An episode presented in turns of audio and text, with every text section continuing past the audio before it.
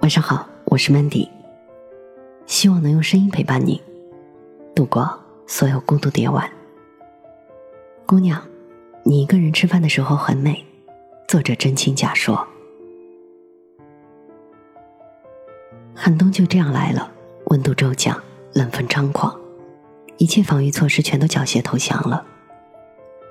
但是在这样的天气里，约上三五好友，吃上一顿热气腾腾的火锅，食材在锅中咕咚咕咚的翻滚，无疑是对这个季节最崇高的致敬了。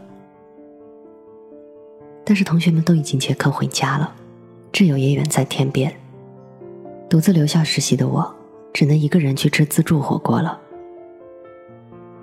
五十九块钱一位的自助火锅，麻雀虽小，五脏俱全，食材新鲜。够味儿，并且花样百出，这可是穷学生们打牙祭的最佳场所呀！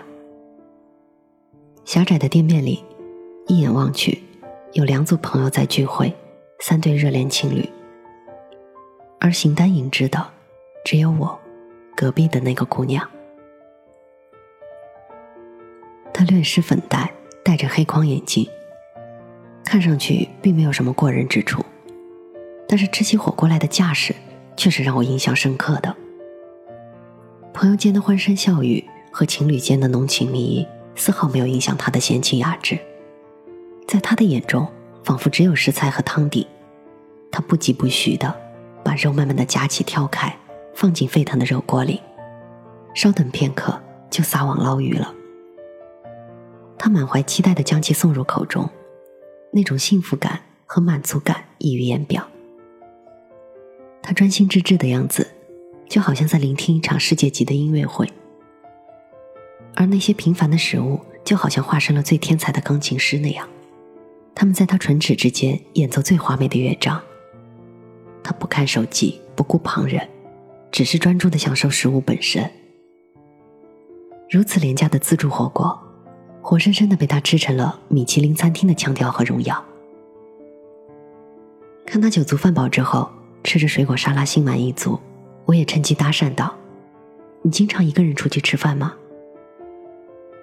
他突然有点措手不及了，回答我说：“是啊，已经习以为常了。看电影也好，吃饭也罢，并不是什么不得了的事情嘛。”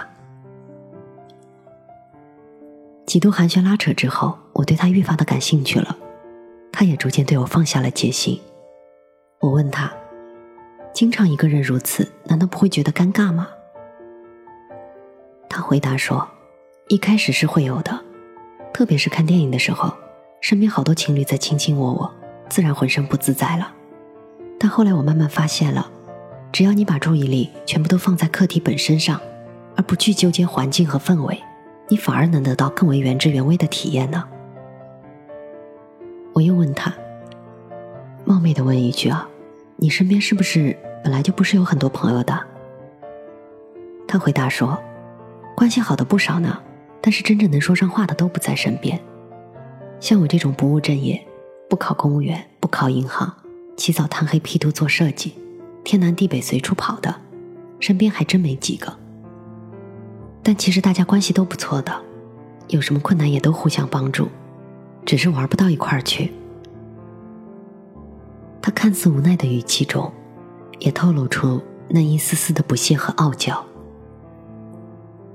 自视清高，我倒也实话实说了。哪有人喜欢孤独的？只是不愿意失望罢了。他俏皮的说道。临近六点的时候，他看了看表，对我说道：“哎呀，七点还有场音乐剧，再不出发就赶不上了。反正你加我微信了，有展览、读书会、音乐剧啥的，可以约起来哟。”然后他套上大衣，飞快的离开了。我看着他远去的背影，我觉得他是这个世界上最自由的人。当你对一家餐厅垂涎欲滴，但竭力号召却无人响应的时候，你是否会心灰意冷呢？一个人吃不了这么多，还是算了吧。当你对一部电影心驰神往，但是朋友们都不感兴趣的时候。你是否会垂头丧气呢？电影票太贵了，还是下个月在电脑上看吧。当你对一个活动满怀期待，但是却没有人陪同，只能独自前往的时候，你是否会愁眉苦脸？哎呀，那个展览太远了，不值当。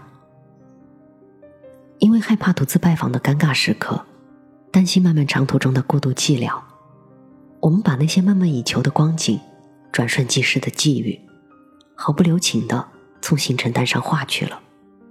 我们的理由只有一个：无人陪同。整天叫嚣着被人际关系绑架的我们，如果真是孤身一人，也会陷入不知所措的窘境的。于是，我们渐渐丧失了独处的能力。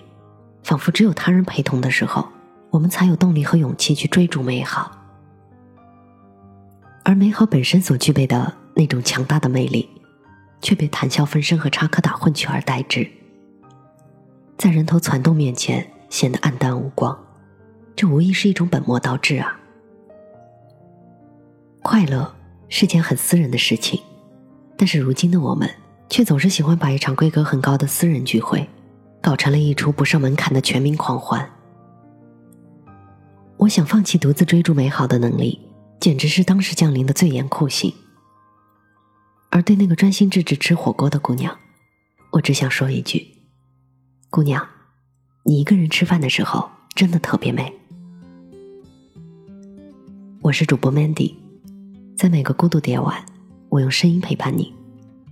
希望从此你的世界不再孤独。虽然很爱你却要厌了你，不然别人抢了去，不留下点滴。虽然虽然很远你，仍然痴迷，坏了别人的孩子。我也没脾气。虽然虽然很怕你，却要追随你。求你别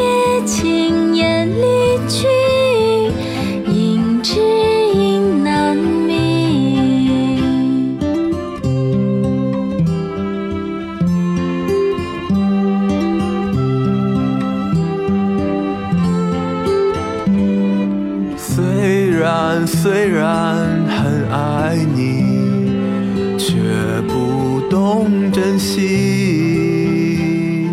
任由时光荏苒，你追回忆墨迹。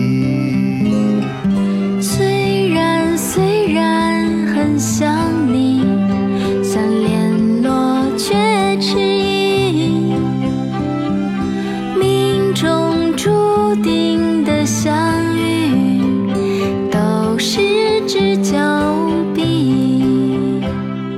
虽然虽然失去你，梦里仍有你。